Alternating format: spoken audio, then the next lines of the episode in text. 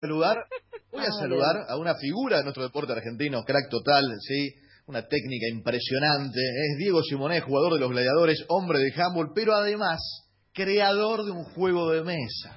En honor a Manuel Belgrano. Hola Chino, ¿cómo estás? Buen día. ¿Cómo va todo?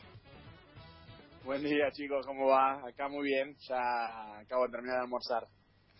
Ya, estás en Francia, por eso, por eso la, la diferencia. Bueno, gracias por el tiempo. Estábamos charlando, quiero, vamos a hablar de handball y de deporte y de Juegos Olímpicos, naturalmente, pero nuestra consigna del día está centrada en los juegos de mesa y nos enganchamos, ¿no? Porque todos tenemos nuestra historia, nuestra infancia, y ya no solo la infancia, porque uno crece y los mantiene, ¿no? Esas costumbres que a veces hasta se heredan de generación en generación según cada familia y lo que se jugaba cuando éramos chicos. Pero bueno, vos creaste un juego, contanos un poco cómo es eso. Eh, sí, la verdad que muy loco porque yo empecé como ustedes también, eh, jugando con la familia, jugaba al Tega, al Monopoly, financiero, carrera de mente. Eh, pero bueno, después de, que estoy viviendo acá en, Francia sobre todo, eh, donde hay una cantidad de juegos de mesa increíbles, y me enganché con amigos acá y cada vez que iba a Argentina o a las concentraciones con la selección, eh, llevaba juegos que allá eh, lamentablemente en Argentina no hay no se consiguen los juegos que, hay acá eh, que son más juegos modernos. Y, bueno eh, como siempre cada vez que llevaba juegos enganchaban todos y, terminábamos todos jugando éramos 10 11 jugando al juego de mesa. Me enganché muchísimo y, después con un amigo queríamos sacar un juego eh, la copia de un juego y terminé creando otro juego completamente yo solo. Eh, y, hace dos años ya que estoy con, este juego metiéndole y creo que en, diciembre lo sacamos y será todo. Wow, wow. Hola Chino, ¿cómo estás? Te saluda Sofi. Em, quería saber, estuve leyendo un poco de qué se trata el juego, como bien dijiste de Manuel Belgrano. Ahora no es el típico juego de preguntas y respuestas, de cartas eh, y preguntas y respuestas, sino que quienes lo juegan forman como parte de una historia que tienen que ir conociendo y dándole voz a un historiador. ¿De qué, de qué se trata bien? Eh, sí, mira, el juego trata de... es un, juego de asociación de imágenes donde hay uno que, que conoce la verdad, que sería el autor del libro, y, que en cada partida, digamos, tiene eh, va cambiando, ¿no? La partida cada vez que se juega porque sabemos que Manuel Belgrano creó la bandera, pero no sabemos cómo, cómo la creó, con quién, eh, en dónde, eh, cómo se conocieron y qué estaban comiendo, ¿no? Eh, y bueno, es una historia no, jugarlo, verídica. jugarlo, chino. bueno, pero es una historia que no, no es verídica, por eso se creó esto para que cada vez que se juegue se va cambiando la, la historia, ¿no? Y bueno, hay uno que eh, toma el rol de, del autor del juego, eh, pero no puede hablar, solo puede comunicarse con imágenes. Eh, y bueno, tiene que ir guiando a, los otros jugadores, que serían los lectores, para que descubran lo, lo que sucedió, cómo fue la, la real creación de la bandera, ¿no? así que nada, es un juego en equipo donde el autor y los lectores tienen que ganarla el juego y, entre los lectores tienen que ir discutiendo y eh, todo se basa mucho en la imaginación del autor, de cómo asocia las imágenes con, con, los personajes, los lugares que, hay, hay como 100 imágenes, así que eh, es un juego de, de interpretación de imágenes al mismo tiempo en equipo, que eso es lo que más me gusta a mí.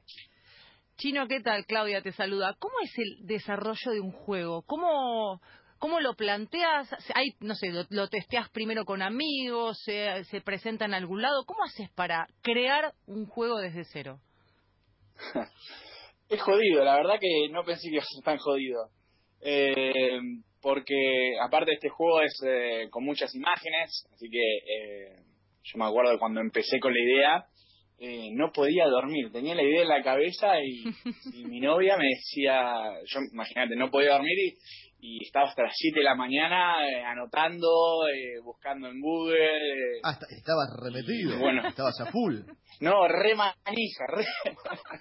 impresionante. Pasa que estaba tan buena la idea, pero no, la tengo que, la tengo que hacer, la tengo que hacer y, y bueno, eh, nada, después imágenes de Google porque eran como 100 ilustraciones y, y al principio era descargando imágenes y después eh, conseguí a un amigo que, hace ilustraciones que es muy bueno y me empezó a hacer las ilustraciones eh, basadas en, 1812 eh, así que fue también una mini inversión que hice no para poder empezar a testearlo. Y ahí bueno lo tenés que ir eh, testeando lo cambiás 10.000 veces de reglas para que, que, quede bueno y te vas dando cuenta de las fallas y, y bueno eh, y ahora por suerte eh, les gustó mucho a Ruibal, que son reconocidos ahí en Argentina, son los número uno creo. Eh, y, bueno, están ahí trabajando, testeándolo y quizás en, diciembre lo, lo, sacan. Así que recontra contento. Mirá, mirá qué groso. Vos sabés que tengo acá, bueno, fotos que también vamos a, replicar en redes sociales para quienes nos escuchan, sepan de qué estamos hablando. Digo, las ilustraciones son, las veo, son fabulosas. Y hablabas de testeo. ¿Los ¿Lo testeaste con los gladiadores? ¿Lo llevaste a alguna, alguna competencia previa? ¿Lo probaste con los muchachos? Sí, ni hablar, obvio. Fueron los primeros, además, en testearlo. Eh, eh, imagínate que siempre después de las cenas eh, nos juntamos a, a jugar juego de mesa eh, que llevo, por lo general son esos típicos juegos de tipo el mafia, viste que hay uno que es eh, el, malo y hay que descubrirlo y, bueno, eh, siempre jugamos a, esos. también hemos jugado mucho al Mysterium, que es un poco parecido al 1812, donde hay muchas imágenes. Y, bueno, al principio lo, lo, ganaron muy fácil, con el Colo Weinstein a la cabeza. Eh, y después, eh, cuando lo puse un poco más complicado, ahí sí se les complicó y, no lo pudieron ganar. Pero bueno, eh, le gustó, le gustó mucho. Pero nuestro estilo de juego entre los gladiadores es el típico juego donde hay que mentir y, y putearnos y, nada. terminamos casi a la trompada, pero está, está bueno porque después de después de, de cenar nos juntamos, vienen desde lo más pendejos hasta hasta el más viejo que viene con Sacarú y, bueno, y termina, viste, los nuevos que son medios tímidos o no, o, son nuevos en el equipo, no tienen, eh, no se animan a hablar mucho y esto hace que, bueno, eh, que nos conozcamos bien, que hacer equipo, viste, eh, conocer un poco la voz de, todos los chicos y, que, el más pibe pueda hablarle a, Sebastián Simoneto, a Gonzalo Carú, que, que quizás eh, en un equipo, viste, imponen un poco y, bueno, esto está bueno para hacer eh, equipo. Sin dudas, sin duda. Estamos hablando con el chino Diego Simonet, figura de gladiadores, bueno, también de, del a nivel internacional, contándonos, contándonos su creación, este 1812, un, un juego de mesa inspirado en, la historia de Manuel Belgrano. Quiero que charlemos un rato de deporte también, por supuesto, chino. Digo, ¿cómo estás vos? ¿Cómo estás pasando este momento? Eh, ¿cómo, ¿Cómo estás atravesando eh, esta pandemia? Bueno, y, y, el handball en sí, ¿cómo, ¿cómo lo sufre, lo lleva adelante? La verdad que mucha incertidumbre. Eh, si bien estamos entrenando a full, eh, todas las semanas tenemos testeo de, COVID y, bueno, eh, por ejemplo, ayer hay uno que parecía que dio positivo, se volvió a hacer test y le dio negativo, pero bueno, teníamos amistosos organizados y hay equipos donde tienen uno o dos jugadores contagiados y se te suspenden los amistosos, eh, viajes, no se sabe si se si va a empezar la liga en fines de septiembre, eh, así que es, es un poco una incertidumbre, también se habla de que va a empezar en enero, eh, es un poco loco todo, eh, pero bueno, seguimos entrenando a full, poniéndonos a punto y yo más que nadie porque quiero llegar a Tokio a tope. Bueno, eso no solamente te pasa a vos, sino también me imagino en el caso de tu hermano Sebastián, que ya pensaba como punto de cierre y punto final un juego olímpico y se demoró un año, todo. Bueno, ¿cómo, cómo ves el handball argentino en este momento en el que están viviendo cosas eh, muy extrañas?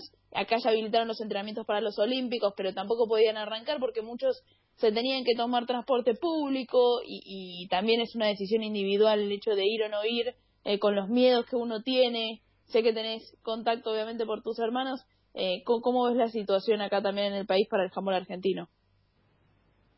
Sí, más complicada aún porque ya están hasta cuatro, eh, cinco meses eh, confinados y creo que en el handball si no te entrenás un mes, dos meses es hay mucha diferencia porque nosotros tenemos un deporte de, contacto, de cambio de dirección, de mucha explosividad y, y quieras o no, si no entrenás eh, durante dos, tres semanas, eh, se nota. pero bueno, nada, que eso yo, a ver, es complicado, también es lógico lo que sucede eh, está muy bien que, eh, los Juegos Olímpicos hayan pasado un año. Ojalá que no se pasen o no se anulen más.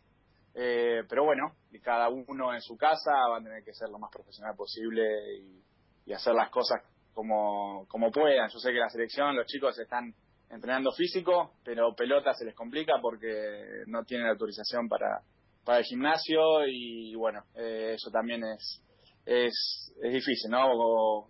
entrenarse, hacer físico, pero sin pelota, eh, complicado. Pero bueno, eh, hay que ser positivo, encontrar eh, la vuelta y que sea lo mejor para todos. Chino, ¿cómo reseteaste la cabeza después de todo el parate? Volver ahora, pensar en Tokio, la suspensión de los Juegos Olímpicos. Sé que también el calendario de, los gladiadores a partir de, noviembre más o menos hay como muchas fechas estipuladas de torneos que se pueden jugar en la previa, más allá del Mundial también que se viene en enero. ¿Cómo, cómo reseteaste la cabeza para, para cambiar el año y volver a meterte de nuevo? O sea, primero el deporte, después la pandemia y otra vez el deporte. Y mirá, eh, es jodido porque yo me preparé mucho para, para llegar a, Lima, eh, poder clasificar. Eh, yo venía con una serie de lesiones eh, durísimo y, bueno, eh, teníamos los Juegos Olímpicos a, a nada. Yo cambié la alimentación y todo, así que hice un esfuerzo bastante grande. Pero bueno, ahora se hace un poco más complicado porque hay que seguir. Eh, aún más eh, con esto, hay que seguir cambiando eh, la alimentación y seguir siendo muy, muy profesional. Eh, pero bueno, el sueño del Juego Olímpico no me lo quita nadie, así que hay que seguir con toda. Yo sufrí bastante la no jugar en Río y, bueno, por suerte eso me ayuda a, que, a estar bien concentrado y con la cabeza bien clara en lo que quiero. ¿Se podrán hacer chino el año que viene? Porque digo, la, incertidumbre, incluyo, eh, para todos es grande, ¿no? Sí, es muy grande. Eh, yo soy optimista. Eh, creo que, es, obviamente, si mejora un poco la situación, eh, creo que va a ser un evento eh, muy lindo para después de todo este quilombo, ¿no? la unión de todo el mundo. Vamos a estar. Es un evento masivo, creo que es uno de los eventos más importantes y creo que sería un lindo momento para celebrar eh, o, terminar ¿no? Eh, esto este caos que vivimos. Eh, así que yo creo que tiene su lado positivo. Hay que ver cómo cómo lo hará si con público sin público es, es un tema. Pero creo que debería hacerse si, si mejora un poco más la, la situación. Sí, sin duda. Chino gracias por el tiempo por la charla eh un abrazo enorme desde aquí y bueno, ese 1812 lo, lo quiero jugar en cuanto esté, la verdad, maravilloso, porque además de todo eso, ¿sí? Eh, estás terminando esos pequeños detalles y ya has creado un juego de mesa eh, maravilloso, Chino, gracias. Bueno, gracias a ustedes por llamar, chicos. ¿eh?